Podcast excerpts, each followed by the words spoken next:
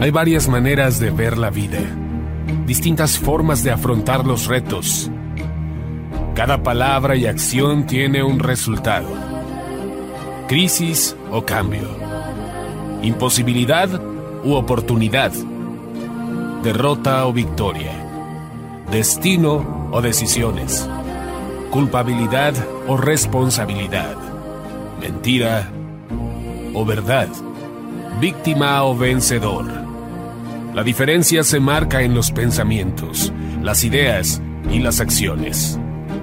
Esto es Mensajes de Victoria con Marco Tulio Carrascosa.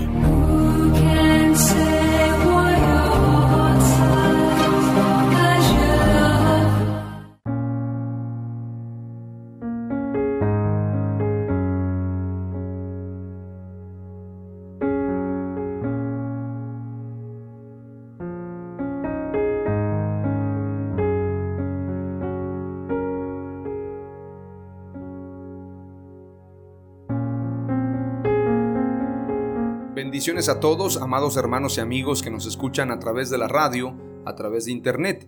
Hoy es un gran gusto poderles saludar nuevamente y estoy compartiéndoles el episodio número 30. Me siento verdaderamente motivado porque son 30 episodios que ya llevamos en esta serie titulada Los frutos del Espíritu Santo. Esta serie que tiene como propósito fortalecernos en esa visión y en ese estilo de vida dando frutos conforme al Espíritu Santo. A este episodio número 30 lo he titulado El fruto de la paz. Esta palabra es una palabra muy preciosa, es una palabra que verdaderamente unifica, porque todo mundo quiere paz.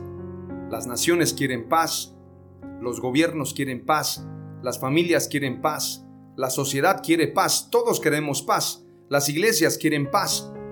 Sin embargo, vivir en esa paz tiene sus condiciones, tiene su fórmula, tiene su ecuación para poder lograr esa paz. La escritura nos habla que hay dos tipos de paz, una paz de Dios que sobrepasa todo entendimiento, una paz que proviene del Espíritu Santo, pero también hay una paz que proviene del mundo. Por esto Jesús dijo, mi paz os dejo, mi paz os doy. Y yo no doy la paz como el mundo la da porque el mundo también ofrece una paz aparentemente buena. Sin embargo, esa paz es efímera, es una paz engañosa. Si tú le preguntaras, por ejemplo, a un famoso, te voy a poner un ejemplo, Cristiano Ronaldo, Luis Miguel, Mark Anthony, Jennifer López, algún presidente, qué sé yo, un famoso escritor, alguien que llena estadios. Si le preguntas a esa persona, ¿tú vives en paz? Por ejemplo, a Cristiano Ronaldo, probablemente te dirá, yo vivo muy feliz, soy el mejor jugador del mundo, soy el hombre que más goles ha anotado en la historia del fútbol, tengo una bella esposa, tengo mucho dinero, soy guapo, así como lo dice él cuando lo entrevistan, la gente me tiene envidia, bueno, yo soy muy feliz, yo soy famoso y tengo mucha paz. Si le preguntaras a Luis Miguel, tal vez te diría lo mismo. Sin embargo, esa paz que ellos tienen no es la paz de la que nos habla la escritura. Hay gente que tiene paz en los negocios. Hay gente que tiene paz en el dinero. Hay gente que tiene paz en la política. Hay gente que tiene paz en un éxito personal. Hay gente que vive en paz porque tiene un buen trabajo, tiene un buen carro, tiene una bonita esposa en la casa o en el caso de las mujeres tienen un esposo muy guapo, muy fuerte, trabajador, etc. Si la paz se relacionara en todo eso, Pareciera que la paz está al alcance de todos y de alguna forma quienes no poseen eso no viven en paz. Sin embargo, el mensaje de Jesús viene a darnos el verdadero sentido de la paz y que entendamos que la paz solamente puede provenir de Él. El mundo no nos puede dar la paz que nos da nuestro Señor Jesús. Hoy vamos a compartir el mensaje, el fruto de la paz, y quiero compartirte el significado de la palabra paz, vamos a usar un texto clave. Y en tiempos difíciles como estos, en tiempos de pandemia, en tiempos de política, en tiempos de traiciones, en tiempos donde la gente nos paga mal, donde la gente se burla de los demás, donde pareciera que los impíos prosperan y los impíos salen adelante con sus planes, con sus propósitos, con sus proyectos, y la gente de bien fracasa. Pareciera que verdaderamente la balanza está siendo injusta. En la vida claramente vemos cómo los impíos, los corruptos avanzan. De hecho, en México hay un dicho que dice, el que no tranza no avanza. Y entonces la gente se dedica a transar para poder avanzar. Sin embargo, hay una ley en la escritura y es una ley que no puede ser burlada, que no puede ser violentada. Así como hay una ley de la gravedad, que los objetos caen al suelo por su propio peso, los padres, y en el caso de mi padre tenía una frase que hoy te comparto, y esta frase era, todo cae por su propio peso. Todo a su tiempo ha de caer por su propio peso. Lo que se siembra se cosecha, es una ley. El que obra mal le va mal. Hay gente que piensa, ya me burlé, ya me salí con la mía, ya triunfé. Entonces piensan que de esa manera pueden vivir en paz. Sin embargo, la escritura dice, no hay paz para los impíos. Es una palabra bíblica poderosa. Para ser puntuales, Isaías 48:22 dice, no hay paz para los malos, dijo Jehová. Esto no lo digo yo, esto no lo dice un pastor, esto no lo dice el reverendo, esto no lo dice el predicador, esto lo dice el Señor. No hay paz para los malos. ¿Y quiénes son los malos? ¿Quién es la gente mala? ¿Quiénes son los que hacen maldad?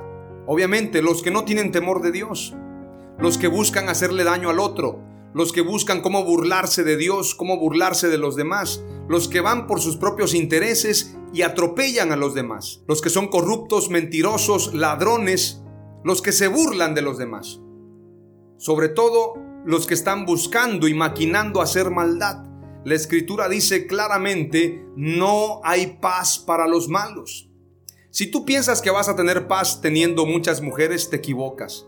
Si tú piensas que vas a tener paz Siendo un delincuente, te equivocas. Si piensas que vas a tener paz haciendo negocios, construyendo una gran casa, reteniéndole el salario a tus trabajadores, reteniéndole el salario a la gente que se ha esforzado y piensas que con tu corrupción, piensas que con tu latrocinio vas a construir un gran edificio y vas a ser un gran hombre y vas a viajar a grandes países y te vas a burlar de Dios, te estás equivocando. Porque la escritura dice, no hay paz para los malos. La gente piensa que esa gente que vive robándole a los demás, esa gente que vive traicionando, esa gente que vive abusando. Hablemos de esos millonarios que oprimen a los pobres hoy en día. Hay millonarios en el mundo que están oprimiendo a la sociedad.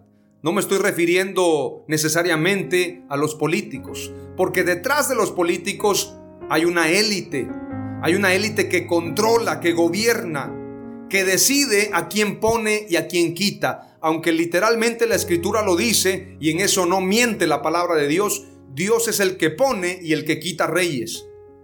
Pero a veces Dios permite que lleguen ciertos impíos, pero también les mueve el tapete, les quita lo que con corrupción lograron.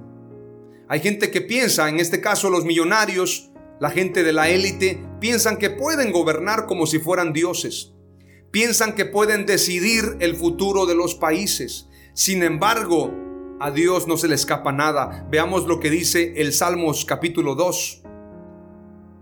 Y aquí la escritura nos está hablando del reino de Dios, el reino del ungido de Jehová, el reino de Dios que proviene del cielo, que tiene que ver con la paz, que tiene que ver con shalom, que tiene que ver con una plenitud en Dios, que tiene que ver con el Espíritu Santo. Dice la escritura en el Salmos capítulo 2. ¿Por qué se amotinan las gentes y los pueblos piensan cosas vanas? Se levantarán los reyes de la tierra y príncipes consultarán unidos contra Jehová y contra su ungido, diciendo, rompamos sus ligaduras y echemos de nosotros sus cuerdas.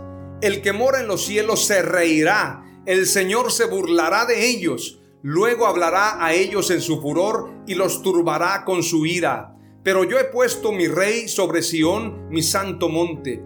Yo publicaré el decreto. Jehová me ha dicho, mi hijo eres tú, yo te engendré hoy. Pídeme y te daré por herencia las naciones, y como posesión tuya los confines de la tierra. Los quebrantarás con vara de hierro, como vasija de alfarero los desmenuzarás. Ahora pues, oh reyes, sed prudentes, admitid amonestación, jueces de la tierra, servid a Jehová con temor y alegraos con temblor. Honrad al Hijo para que no se enoje y perezcáis en el camino pues inflama de pronto su ira, bienaventurados todos los que en él confían.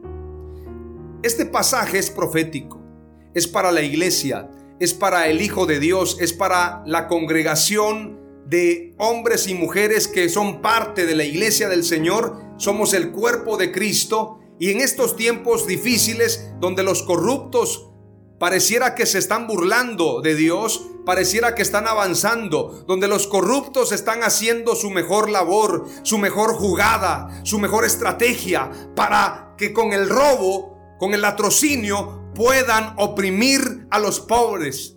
Sin embargo, la escritura dice en el Salmo capítulo 2, Dios se reirá de ellos.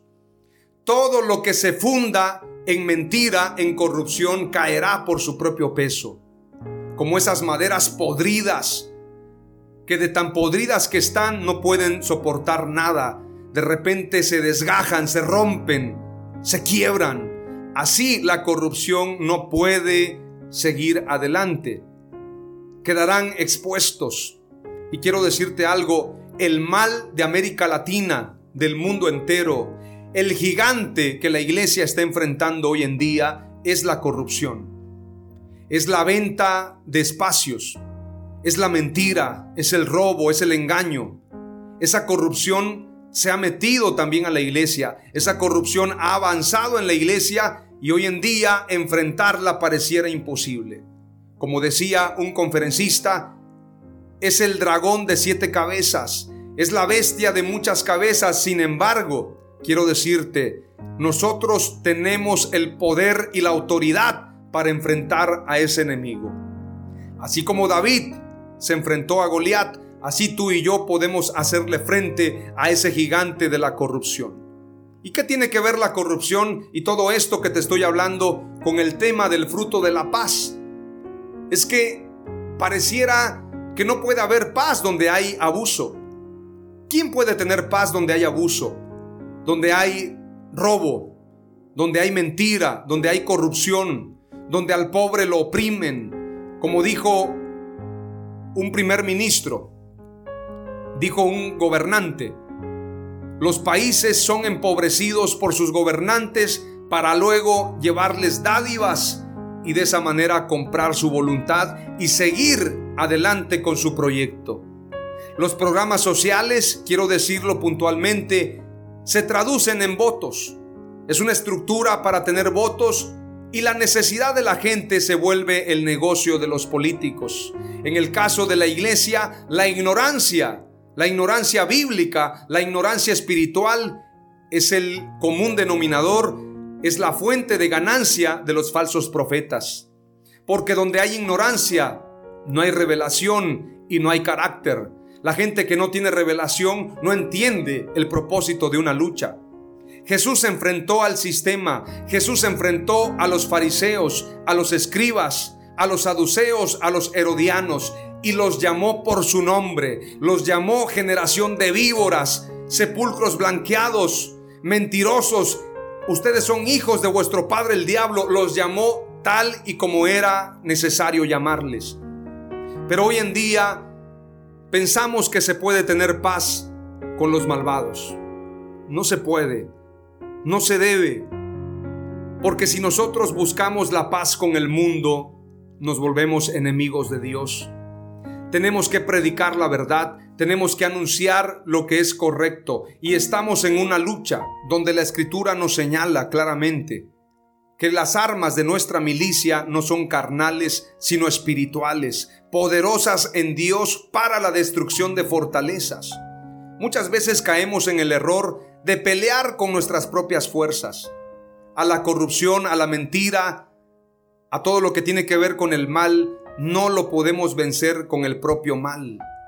No podemos hacerlo. Sin embargo, Jesús dijo, sean prudentes.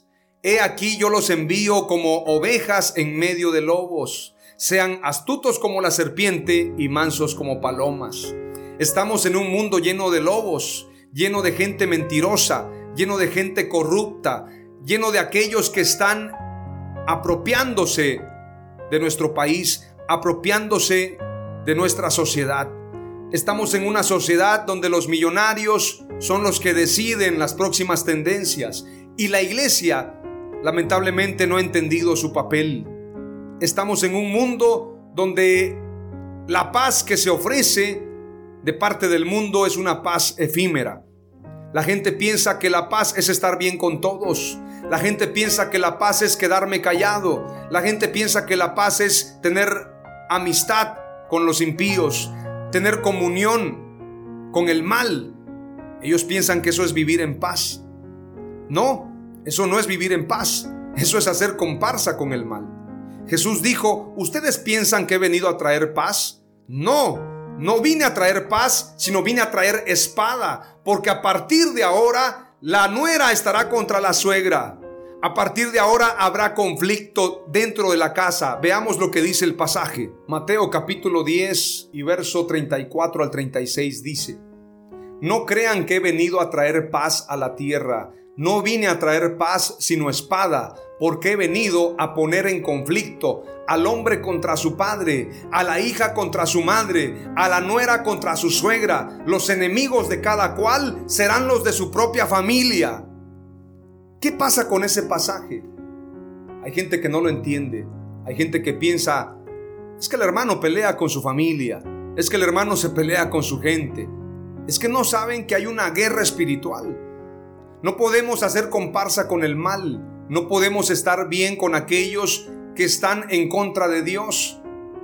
Y alguien me diría, pero entonces, ¿cómo vamos a ganarlos para Dios? Entonces alguien me diría, ¿cómo vamos a ganarlos para Jesús si combatimos el pecado? Si señalamos el error. Es algo complicado tal vez explicarlo, sin embargo, el más claro ejemplo es Jesús. Jesús predicaba con amor, pero a los hipócritas, a los mentirosos, a los malvados los llamó por su nombre. A los que vinieron a él para arrepentirse y pedirle perdón, por ejemplo, la mujer adúltera, por ejemplo, el joven que estaba en la cruz y le dijo, acuérdate de mí cuando hayas entrado en el paraíso. Por ejemplo, el ciego que le gritaba, ten misericordia de mí, hijo de David. Por ejemplo, la mujer que tocó el borde de su manto. Por ejemplo, el endemoniado Gadareno que estaba aislado, exiliado de la sociedad de Gadara. Y Jesús fue a buscarlo para liberarlo. Pero ¿qué hizo con aquellos que ya conocían el Evangelio, que eran maestros de la ley y que se enfrentaban a él, que promovían la mentira? ¿Qué hizo con Herodes cuando quiso intimidarlo a través de los fariseos, mandándole a decir, Herodes quiere matarte, así que cuídate. Tal vez Jesús hubiera dicho, díganle Herodes que yo llevo la fiesta en paz con él. Díganle Herodes que quiero ser su compadre. No, Jesús dijo, díganle a esa zorra que hoy y mañana y pasado mañana completaré mi obra. Y cuando haya terminado, entonces me iré. Cuando estuvo delante de Herodes, ni siquiera cruzó palabra con él. Quería señal Herodes, sin embargo Jesús ni siquiera le dirigió la palabra. A veces pensamos que la paz tiene que ver con un carácter de tolerancia, con un carácter de quedarnos callados ante la corrupción, ante la mentira. A lo mejor David hubiese negociado con Goliat. Oye, Goliat, no seas tan malo. Mira, llevémonos bien. Hay un territorio ahí de Israel y hay un territorio de Filistea. ¿Por qué no hacemos las paces, mi querido Goliat? No hizo eso David. Se enfrentó a Goliat. ¿Quién es ese incircunciso para que venga a menospreciar a los hijos de Dios? Eso es tener autoridad. Y Jesús cuando entró al templo volcó las mesas siendo el amor encarnado, siendo Dios hecho hombre, siendo la verdad, siendo la justicia, siendo la santidad hecha hombre, volcó las mesas. A veces pensamos que la paz tiene que ver con tolerancia. Es todo lo contrario. La paz tiene que ver con un estado shalom, un estado de plenitud, donde yo habito en la presencia de Dios, pero hago lo que Dios me manda hacer. Y ese conflicto por decidir lo que es bueno y agradable para Dios es lo que verdaderamente nos tiene muchas veces en un estado de angustia, en un estado de preocupación, porque queremos saber si lo que estamos haciendo verdaderamente agrada a Dios. Aunque hay gente que no se preocupa, hay gente que vive su vida pensando que Dios no existe. Otros que son cristianos piensan que Dios todo se los va a probar. Dios es bueno, Dios me ama y Dios siempre me va a dar de su misericordia. Entonces, no les preocupa pensar si Dios verdaderamente está con ellos, si Dios está escuchando su conversación. Sin embargo, deberíamos pensar todos los días si lo que estamos haciendo nos acerca a Dios o nos aleja de Él. Si verdaderamente estamos en paz con Él o más bien estamos en paz con el mundo. Quiero señalar algo muy puntual ahora que estamos en esta pandemia. Hay mucha gente que se está inclinando hacia el mundo. Hay mucha gente que está haciendo alianza con el mundo. Hay gente que le está dando la espalda a Dios. Hay gente que piensa, bueno, al final de cuenta, el mundo está siguiendo su curso. Por ejemplo, en la elección reciente, en esta elección en México, muchos pastores votaron por gente que no está comprometida con Dios, por gente que no está promoviendo la vida, la familia, y votaron por esta gente simplemente por intereses personales. Pastores y cristianos lo hicieron. Y piensan que la política está ajena a Dios. Eso es un grave error. Hay gente también que piensa que al final de cuentas tolerar la maldad es algo que deberíamos practicar. ¿Para qué te metes con la vida de los demás? Déjalos que aborten, deja que la mujer aborte, deja que hayan matrimonios igualitarios, no pasa nada. Pero esa tolerancia es la que nos está llevando a una corrupción en todos los sentidos. El quedarnos callados, el no ser atalayas, el no defender la justicia, el no defender la integridad, el permitir que todo esto siga su curso, nos está llevando a un Sodoma y Gomorra. No piense usted que Lot se quedaba callado. La escritura dice que Lot se afligía por la situación que estaba pasando en Sodoma y Gomorra. Si tú no te afliges por lo que está pasando en el mundo y vives una vida en una cápsula, en un templo, asistiendo todos los domingos, diezmando, ofrendando, te llevas bien con tu pastor, wow, tengo mi cobertura, lo que diga el apóstol, lo que diga el profeta, lo que diga el pastor, si el pastor ya oró por mí, pues yo estoy bien con Dios. Si tú piensas todo eso, pero no te ocupas verdaderamente en agradar a Dios, estás peor que el que está afuera. Más esperanza hay para el impío que para el que es sabio en su propia opinión. Es decir, más esperanza hay para el hijo pródigo que para la moneda perdida en la propia casa. La oveja que está perdida en el rebaño. Los que piensan que están en lo correcto pero están equivocados. Los que son tibios no están ni calientes ni fríos, están tibios. A esos Jesús los vomitará de su boca. Por lo tanto, es un peligro el no estar acorde a la palabra de Dios, el hacer comparsa con el mundo, el buscar la paz del mundo y no la paz de Dios. Eso es muy grave. Eso nos puede llevar directamente a la condenación eterna. ¿Sabes? quiero confesarte algo a través de la radio, a través de internet. Yo batallo con muchas cosas. Si yo no hubiese sido predicador, seguramente sería guerrillero. Seguramente sería una persona muy peligrosa en el mundo, pero no peligrosa para hacer la maldad. No, no, no, no, no, no me confunda. Yo defendería las causas de los pobres. O sería un guerrillero o sería un luchador social. Tal vez me enfocaría a la política. Tal vez habría fundado ya un partido, un partido político obviamente. Tal vez estaría haciendo una lucha ante la ONU. Tal vez sería un infiltrado un informante, sería una persona muy peligrosa. De hecho, a mí me iban a contratar como guardia presidencial antes de ser, bueno, ya era bautizado a los 13 años y cuando tenía alrededor de 20 años, me estaban contratando para ser guardia presidencial. Llenaba todo el perfil y tenía el impulso de un capitán para poder cumplir esa labor. Y él me dijo, te voy a poner a trabajar con funcionarios de alto nivel. Sin embargo, mi madre, mi sagrada madre, a quien siempre le agradezco, no solamente el tenerme paciencia, sino haberme ayudado siempre. Con ella me bauticé un 13 de junio y hasta la fecha estamos conectados espiritualmente. Ella me dijo, hijo, tú no eres soldado del presidente, tú no eres soldado de la nación, tú eres soldado de Jesús. Y decidí entregarle mi vida al Señor verdaderamente comprometerme con la causa del Evangelio. Pero todavía batallo cuando veo la corrupción, veo los abusos, veo la mentira, la demagogia. Sin embargo, muchos piensan que los cristianos solamente se tienen que enfocar a las cosas de la iglesia, a las cosas eclesiásticas, valga la redundancia, enfocarnos a los templos. Esto es muy similar, de hecho voy a escribir un libro de eso acerca de David y Goliat. Cuando los hermanos de David ven que David está informándose de la guerra, le dicen a David, vete a cuidar esas pocas ovejas. Deja de meterte en cosas de guerra, porque tú eres un perverso que has venido a observar la guerra. Ocúpate de esas pocas ovejas.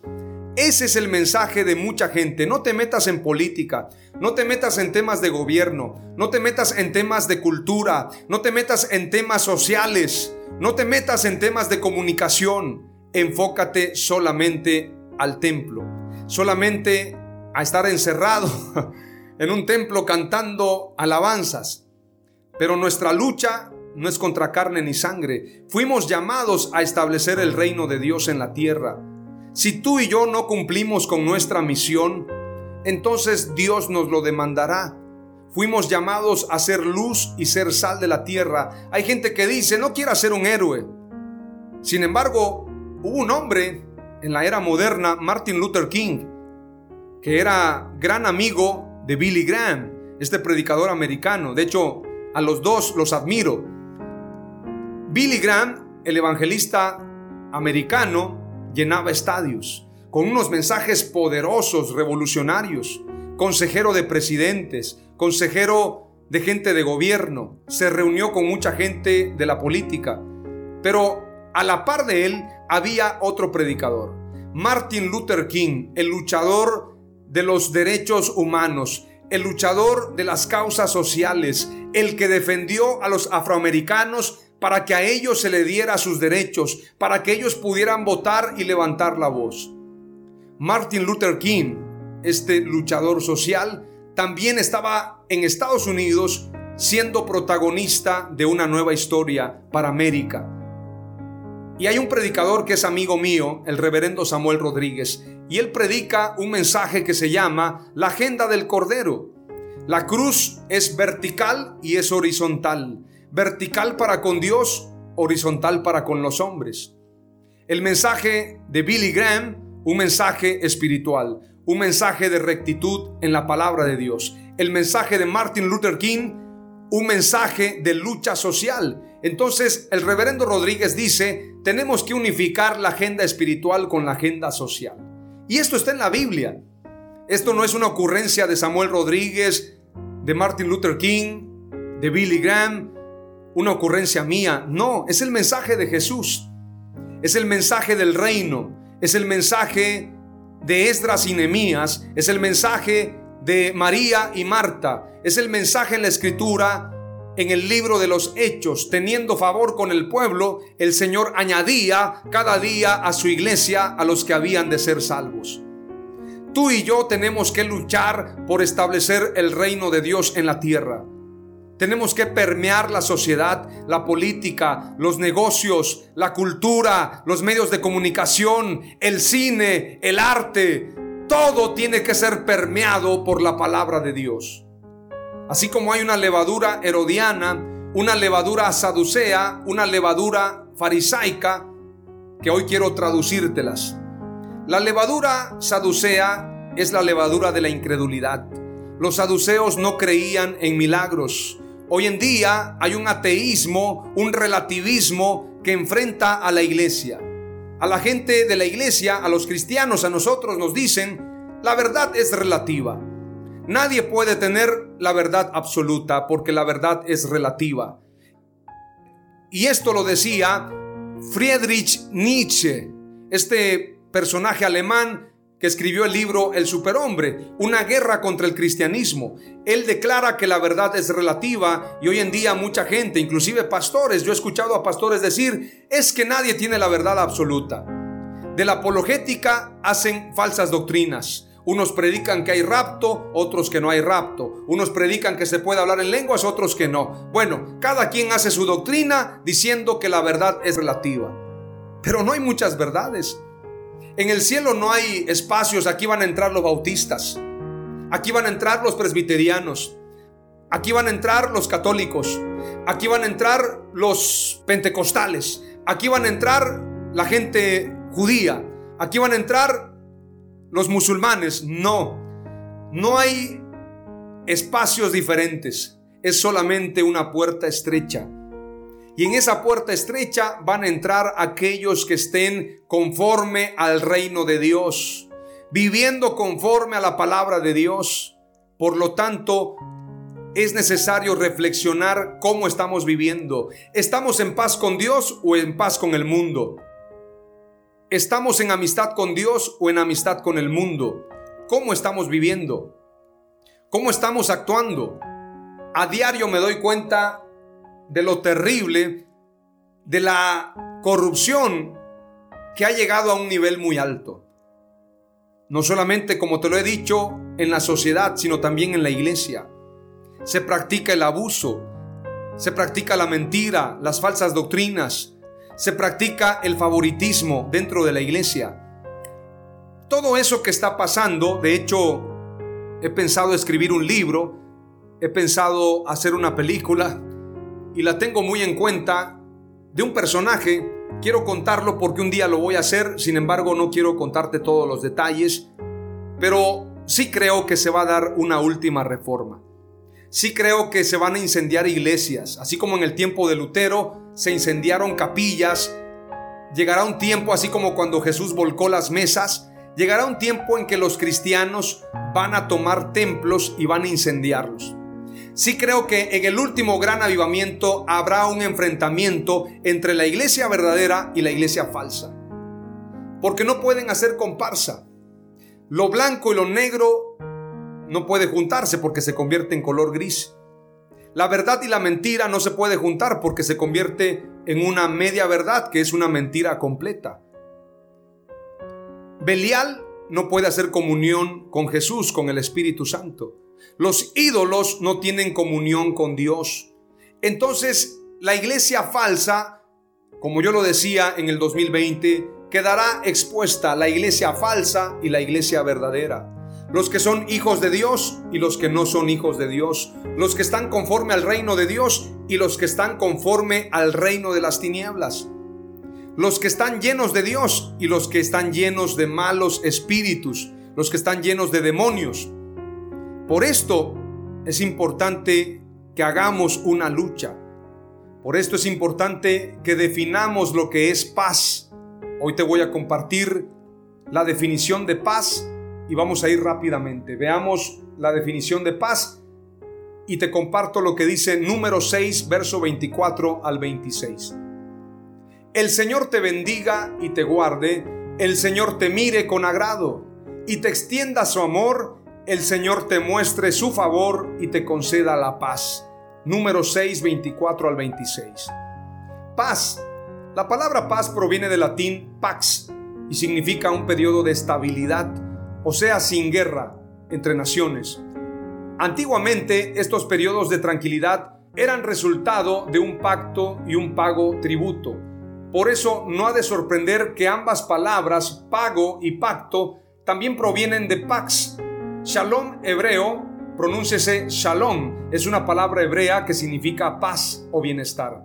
Al igual que en español puede referirse tanto a la paz entre dos partes, especialmente entre el hombre y Dios, o entre dos países, como también a una paz interior o tranquilidad de una persona.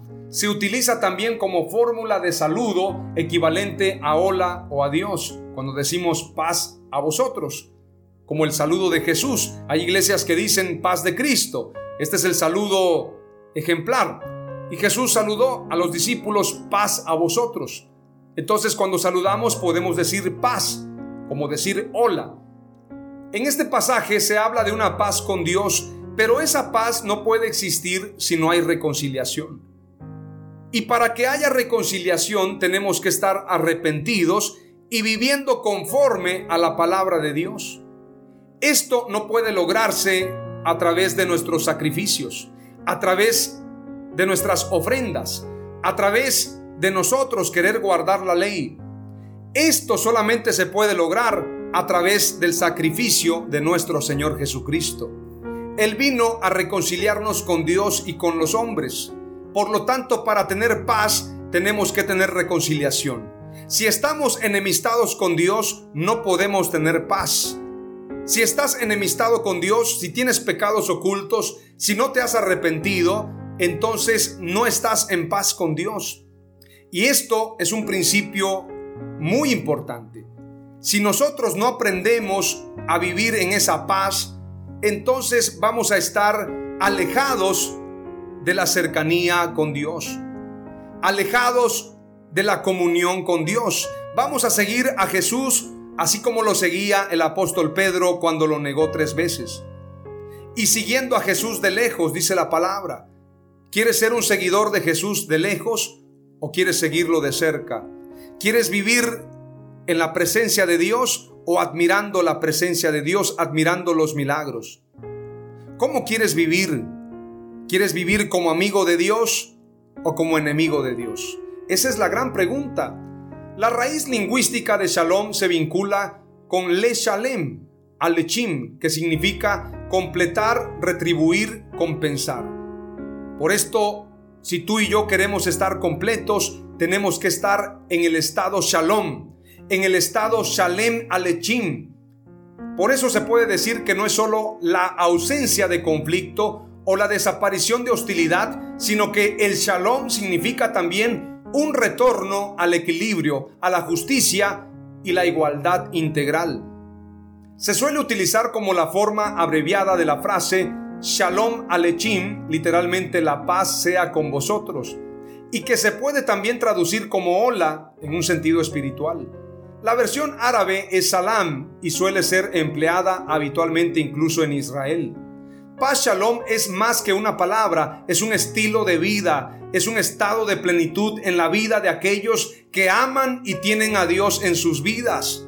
¿Quieres vivir en la paz Shalom? ¿Quieres vivir en la paz integral? ¿Quieres vivir en plenitud con Dios? ¿Cómo quieres vivir, amado hermano, amada hermana? ¿Cómo quieres estar con Dios? ¿Quieres estar completo en plenitud o quieres estar en conflicto? Estar en angustia, estar preocupado. Por esto tenemos que estar reconciliados con Dios. Es importante señalar, Jesús es el único que puede darnos la verdadera paz. Nadie más no te la puede dar Buda, no te la puede dar el Krishna, no te la puede dar Mahoma, no te la puede dar nadie en absoluto, sino solamente nuestro Señor Jesús. Esa paz que proviene del cielo. Jesús se revela a sus discípulos en San Juan capítulo 14 y les dice, no se turbe vuestro corazón, creéis en Dios, creed también en mí. En la casa de mi padre muchas moradas hay. Si así no fuera, yo os lo hubiera dicho. Voy pues a preparar lugar para vosotros. Y si me fuere y os preparare lugar, vendré otra vez y os tomaré a mí mismo, para que donde yo estoy, vosotros también estéis. Y sabéis a dónde voy y sabéis el camino. Le dijo Tomás, Señor, no sabemos a dónde vas, ¿cómo pues podemos saber el camino? Jesús le dijo, yo soy el camino y la verdad y la vida. Nadie viene al Padre sino por mí. No les dice nadie va, nadie viene al Padre, es decir, Jesús es el Padre. Verso 7. Si me conocieseis, también a mi Padre conoceríais. Y desde ahora le conocéis y le habéis visto. Se está revelando a ellos. Por esto El título que le ponen en la Reina Valera dice Jesús el camino al Padre. Yo le cambiaría ese título y le pondría Jesús se revela a sus discípulos. Porque se está revelando a ellos. Vean el pasaje. Dice la escritura, Felipe le dijo, Señor, muéstranos el Padre y nos basta. Pensó Felipe que le iba a mostrar hacia el cielo, o no sé, algún lugar, mira, allá está el Padre. Sin embargo, le dice, Jesús le dijo, ¿tanto tiempo hace que estoy con vosotros y no me has conocido, Felipe? El que me ha visto a mí, ha visto al Padre. ¿Cómo pues dices tú, muéstranos el Padre? ¿No crees que yo soy en el Padre y el Padre en mí? Las palabras que yo os hablo, no las hablo por mi propia cuenta, sino que el Padre que mora en mí, Él hace las obras. Creedme que yo soy en el Padre y el Padre en mí. De otra manera, creedme por las mismas obras. Porque Él hacía las obras de Dios. ¿Recuerdan ustedes cuando calmó el viento? Eso solamente lo podía hacer Dios. Y los discípulos decían, ¿quién es este hombre que aún al viento le ordena y le obedece? Dios. Jesús es Dios, amados hermanos. Dice la escritura más adelante. Creedme que yo soy en el Padre y el Padre en mí, de otra manera creedme por las mismas obras. De cierto, de cierto os digo, el que cree en mí, las obras que yo hago, él las hará también, y aún mayores hará porque yo voy al Padre. Y todo lo que pidieres al Padre en mi nombre, lo haré para que el Padre sea glorificado en el Hijo. Si algo pidiereis en mi nombre, yo lo haré. Si me amáis, guardad mis mandamientos, y yo rogaré al Padre y os dará otro consolador, para que esté con vosotros para siempre. El Espíritu de verdad, al cual el mundo no puede recibir porque no le ve ni le conoce, pero vosotros le conocéis porque mora con vosotros y estará en vosotros. Les está diciendo, yo soy el Espíritu Santo, moraré con ustedes y en ustedes. No os dejaré huérfanos. Se revela como Padre y se revela como Espíritu Santo. No os dejaré huérfanos, vendré a vosotros. Todavía un poco y el mundo no me verá más. Pero vosotros me veréis porque yo vivo, vosotros también viviréis. En aquel día vosotros conoceréis que yo estoy en mi Padre y vosotros en mí y yo en vosotros. El que tiene mis mandamientos y los guarda, ese es el que me ama. Y al que me ama será amado por mi Padre, y yo le amaré y me manifestaré a él. Le dijo Judas, no el Iscariote, Señor, ¿cómo es que te manifestarás a nosotros y no al mundo? Respondió Jesús y le dijo, El que me ama, mi palabra guardará, y mi Padre le amará, y vendremos a él, y haremos morada con él. El que no me ama, no guarda mis palabras, y la palabra que habéis oído no es mía, sino del Padre que me envió. Os he dicho estas cosas estando con vosotros, mas el consolador, el Espíritu Santo, a quien el Padre enviará en mi nombre. ¿En qué nombre? En el nombre de Jesús. Por esto cuando usted le habla al Espíritu Santo, dígale Jesús, en el nombre de Jesús, porque el Espíritu Santo es Jesús como Espíritu Santo. Por esto la escritura dice, donde están dos o tres congregados en mi nombre, ahí estoy yo en medio de ellos. ¿Cómo está en medio de nosotros? Como Espíritu Santo. El Espíritu Santísimo de Jesús está hoy en nosotros. A Él sea la gloria, a Él sea la alabanza, a Él sea el reconocimiento por los siglos de los siglos. Amén. Aleluya. La escritura dice, os he dicho estas cosas estando con vosotros, mas el consolador, el Espíritu Santo, a quien el Padre enviará en mi nombre, Él os enseñará todas las cosas y os recordará todo lo que yo os he dicho. Hay otro pasaje que dice, no tenéis necesidad que nadie os enseñe, porque la unción misma les enseñará todas las cosas. El Espíritu Santo nos redarguye, nos enseña. No necesitamos que venga un gran maestro a enseñarnos. Tenemos al Espíritu Santo. La gente se amontona buscando maestros conforme a su concupiscencia. ¿Sabe a quién tenemos que buscar? Al Espíritu Santo. Tenemos que decirle, moldéanos, enséñanos, dirígenos. Permite que tengamos un encuentro contigo. Quiero hacer una oración y continuar predicando, pero quiero hacer esta oración especial. Espíritu Santo, reconozco mis errores, reconozco mis defectos, reconozco que me he equivocado una y otra vez, pero reconozco que sin ti no soy nada. Hoy declaro, así como David declaró, mis pecados están siempre delante de ti. Contra ti, contra ti solo he pecado. No apartes de mí tu Santo Espíritu. Espíritu Santo, te amo. Espíritu Santo, te necesito. Espíritu Santo, yo renuncio a todo lo que me separa de ti. Renuncio a todo mal pensamiento. Renuncio a toda ira. Renuncio a todo desánimo. Renuncio a todo aquello que me pueda separar de ti. Te pido que me des las fuerzas para continuar sirviéndote y agradándote solamente a ti, Señor. En el nombre de Jesús. Amén. El verso 27 del capítulo 14 de San Juan es clave. Dice, La paz os dejo, mi paz os doy. Yo no os la doy como el mundo la da. No se turbe vuestro corazón ni tenga miedo. Habéis oído que yo os he dicho, voy y vengo a vosotros, si me amarais, os habríais regocijado. Porque he dicho que voy al Padre, porque el Padre mayor es que yo. Y ahora os lo he dicho antes que suceda, para que cuando suceda creáis. No hablaré ya mucho con vosotros, porque viene el príncipe de este mundo y él nada tiene en mí. Mas para que el mundo conozca que amo al Padre, y como el Padre me mandó, así hago, levantaos, vamos de aquí.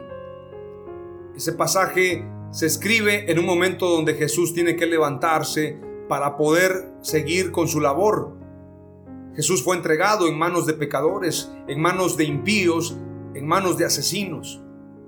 Y hay momentos donde Jesús hablaba con los discípulos en privado. Este es uno de esos momentos. La primera palabra clave que te comparto es, la paz de Jesús es diferente a la del mundo. La paz que el mundo te ofrece no es una paz verdadera. Veamos la palabra clave número 2.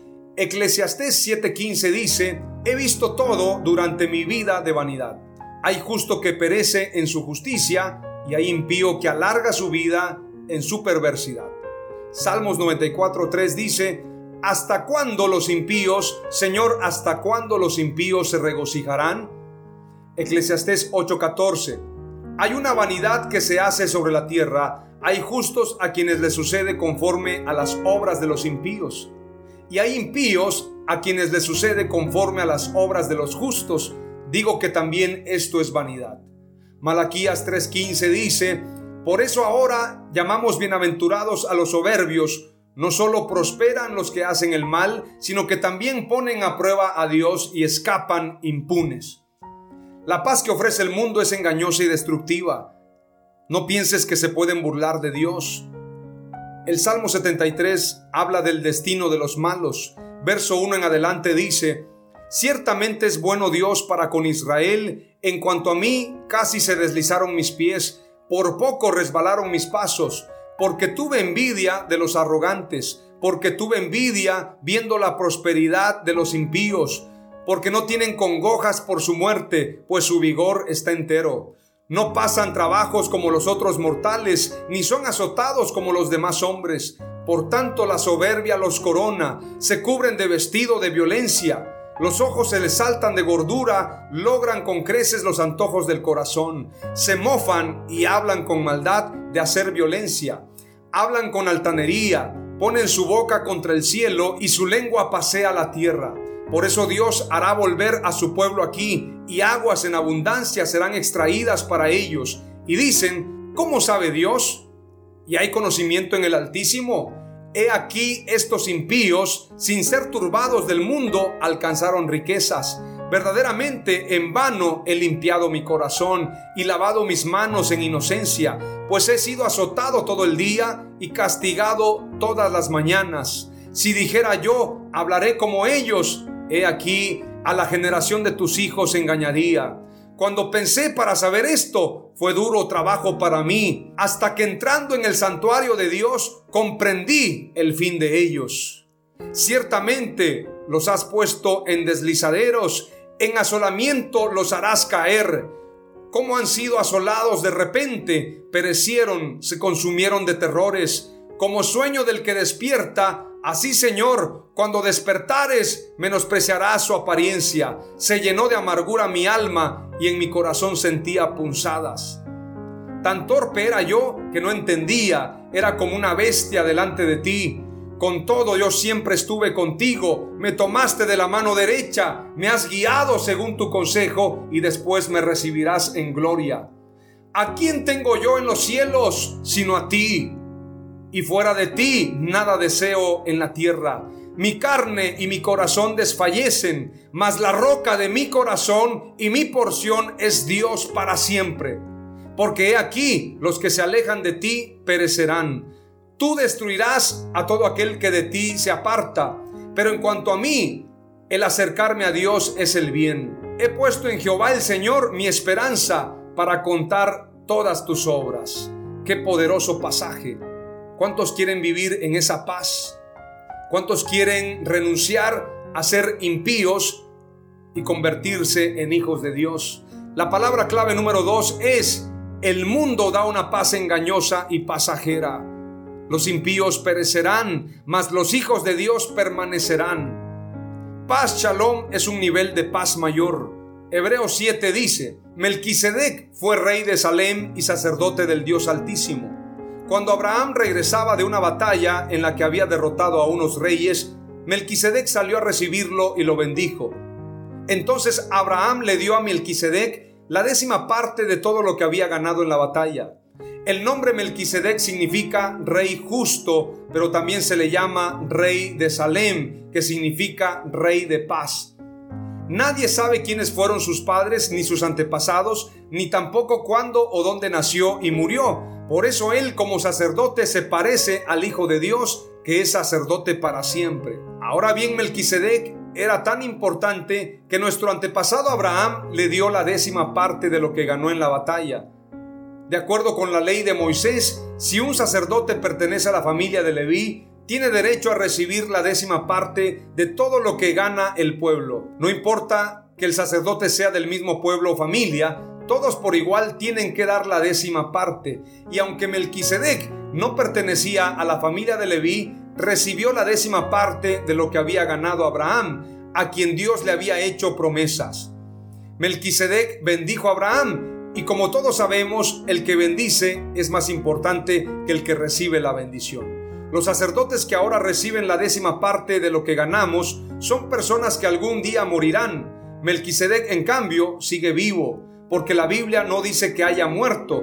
Por eso podemos decir que los sacerdotes de ahora que pertenecen a la familia de Leví también le dieron a Melquisedec la décima parte, porque Abraham actuó como su representante. Esto fue así porque todos ellos son descendientes de Abraham, aunque todavía no había nacido cuando Abraham se encontró con Melquisedec. De alguna manera, todos ellos estaban presentes en Abraham. Abraham le entrega los diezmos a Melquisedec, rey de paz, rey de Salem. El único rey eterno, el único rey altísimo. Melquisedec fue rey de Salem y sacerdote del Dios altísimo. Melquisedec es figura de Jesús. Jesús es el rey de Salem, el rey de paz, el único que nos puede dar la paz completa. Sin principio de días, sin genealogía, Él es eterno. Nosotros adoramos a Jesús y le entregamos nuestra vida. Él es el sumo sacerdote. Él es el que ofreció su vida para salvarnos a ti y a mí. Tenemos la oportunidad entonces de entrar a ese reino de paz a través de nuestro Señor Jesucristo. Así como Abraham entregó los diezmos a Melquisedec, esto nos habla de una plenitud, esa plenitud a la que Dios quiere llevarnos, esa completa paz que sobrepasa todo entendimiento, que guarda nuestros corazones y pensamientos en Cristo Jesús. En esa paz podemos prosperar, así como Salomón edificó la casa de Jehová en tiempo de paz, y está comprobado que en tiempos de paz viene prosperidad Así es necesario que para prosperar vivamos en paz. Veamos lo que dice Tercera de Juan, capítulo 1 y verso 2. Amado, yo deseo que tú seas prosperado en todas las cosas y que tengas salud, así como prospera tu alma. es necesario vivir en paz primeramente para poder prosperar en todas las cosas. Si tú no estás en paz con Dios, si tú no estás en paz en tu vida, no vas a poder prosperar. La Biblia dice que el que no confiesa sus pecados y se aparta de ellos, no prosperará. Mas el que se aparta y confiesa sus pecados, tendrá misericordia, tendrá prosperidad. Amado, yo deseo que tú seas prosperado en todas las cosas y que tengas salud, así como prospera tu alma. ¿Quieres prosperar? Tienes que estar en paz con Dios. ¿Quieres ser feliz? ¿Quieres ser un hombre pleno, una mujer plena? Tienes que estar en paz con Dios. La palabra clave número 3 es la siguiente. Shalom es un estado de plenitud un estado completo, no te falta nada, estás completo. Jehová es mi pastor, nada me faltará, nada me falta porque yo estoy completo. No me falta dinero, no me falta el aplauso de nadie, no me falta la aprobación de nadie, no me falta absolutamente nada porque yo estoy completo en Jesús. Él es mi pastor y nada me falta. Aleluya. La palabra clave número 4 tiene que ver con lo siguiente. Jesús es nuestra paz en los momentos difíciles y en todo tiempo. Juan 16:33 dice, yo les he dicho estas cosas para que en mí en paz. En este mundo afrontarán aflicciones, pero anímense, yo he vencido al mundo. Segunda de Tesalonicenses capítulo 3 y verso 16 dice, que el Señor de paz les conceda su paz siempre y en todas las circunstancias. El Señor sea con todos ustedes. Tener a Jesús en nuestras vidas es llevar una vida llena de paz y armonía, porque la paz se vive a través de nuestros pensamientos y nuestros actos. Romanos 8:6 dice, la mentalidad pecaminosa es muerte, mientras que la mentalidad que proviene del Espíritu es vida y paz. Por esto el fruto de la paz solamente se puede lograr con una comunión con el Espíritu Santo. Isaías 9:6 dice, porque un niño nos es nacido, hijo nos es dado, y el principado sobre su hombro, y se llamará su nombre admirable, consejero, Dios fuerte, Padre eterno, príncipe de paz. Hebreos 7, en el verso 1, dice claramente, y en el verso 2, Melquisedec fue rey de Salem y sacerdote del Dios Altísimo. Cuando Abraham regresaba de una batalla en la que había derrotado a unos reyes, Melquisedec salió a recibirlo y lo bendijo. ¿Con qué lo bendijo? Con paz. ¿Con qué lo bendijo? Con plenitud. ¿Con qué lo bendijo? Con el reino de Dios. Entonces Abraham le dio a Melquisedec la décima parte de todo lo que había ganado en la batalla. El nombre Melquisedec significa rey justo, pero también se le llama rey de Salem, que significa rey de paz. Romanos 14, 17 dice, porque el reino de Dios no es comida ni bebida, sino justicia, paz y gozo.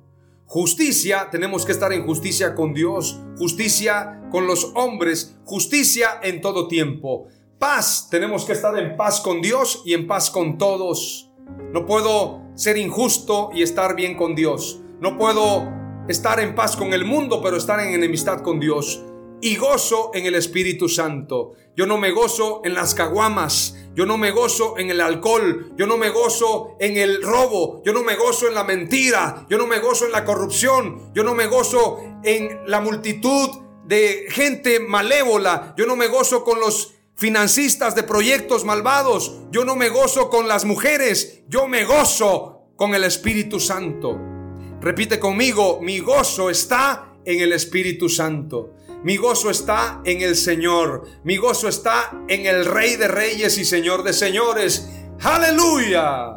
Porque el que en esto sirve a Cristo agrada a Dios y es aprobado por los hombres. Así que sigamos lo que contribuye a la paz y a la mutua edificación. No destruyas la obra de Dios por causa de la comida. Todas las cosas a la verdad son limpias, pero es malo que el hombre haga tropezar a otros con lo que come.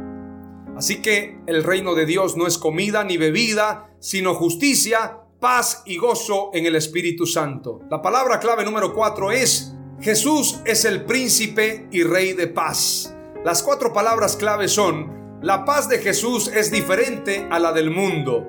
El mundo da una paz engañosa y pasajera. Shalom es un estado de plenitud. Jesús es el príncipe y rey de paz. Oramos a Dios.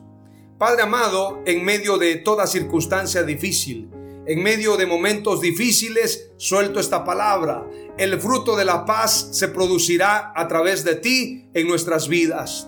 Renunciamos a todo aquello que nos separa de ti y declaramos que tú eres nuestro pastor y nada nos faltará. Que el fruto de la paz sea con nosotros. Que el Señor te bendiga y te guarde. El Señor te mire con agrado y te extienda su amor. El Señor te muestre su favor y te conceda la paz. En el nombre de Jesús. Amén. Aleluya. Shalom.